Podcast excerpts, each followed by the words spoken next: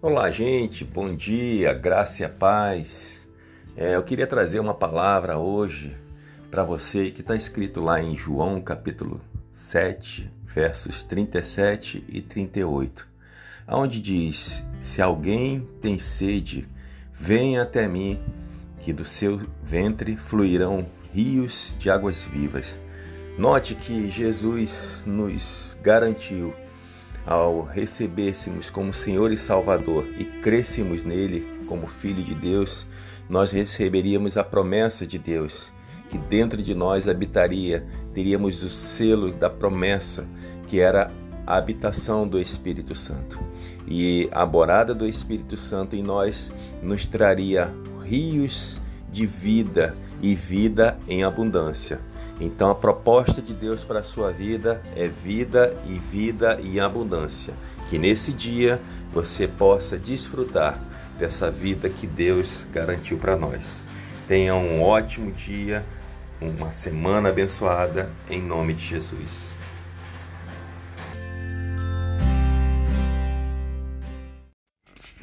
Olá pessoal, graça e paz, muito bom dia a todos vocês. Estamos aqui para mais um momento com a palavra e eu queria compartilhar a vocês hoje o que eu li em João capítulo 12, versos 35 e 36, que diz assim: Disse-lhes, pois, Jesus: A luz ainda está conosco por um pouco tempo. Andai enquanto tendes luz, para que as trevas não vos apanhem. Pois quem anda nas trevas não sabe para onde vai. Enquanto tendes luz, credes na luz, para que sejais filhos da luz. Coisa maravilhosa que esse texto diz, que Jesus ainda estava com uns discípulos naquele momento, e ele disse: Olha, eu sou a luz do mundo. Jesus sabia o que estava falando, porque naquele exato momento, por um curto período, ele ainda estaria com os discípulos, mas logo em seguida, em seguinte, logo em seguida, ele iria ser perseguido e morto. E Jesus fala aquelas pessoas dizendo: "Vocês ainda estão por um pouco tempo com a luz". Sabe, trazendo isso para os nossos contexto, para o nosso tempo atual, é, nós sabemos que Jesus morreu e ressuscitou, e assim como ele prometera, ele enviou o Consolador, o Espírito da Verdade, para habitar dentro de nós. E ele também nos deixou a sua palavra.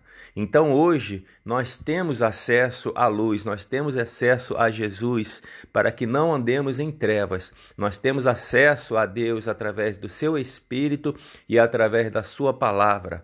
Então hoje nós temos condições, irmãos, para andarmos em vida e vida em abundante.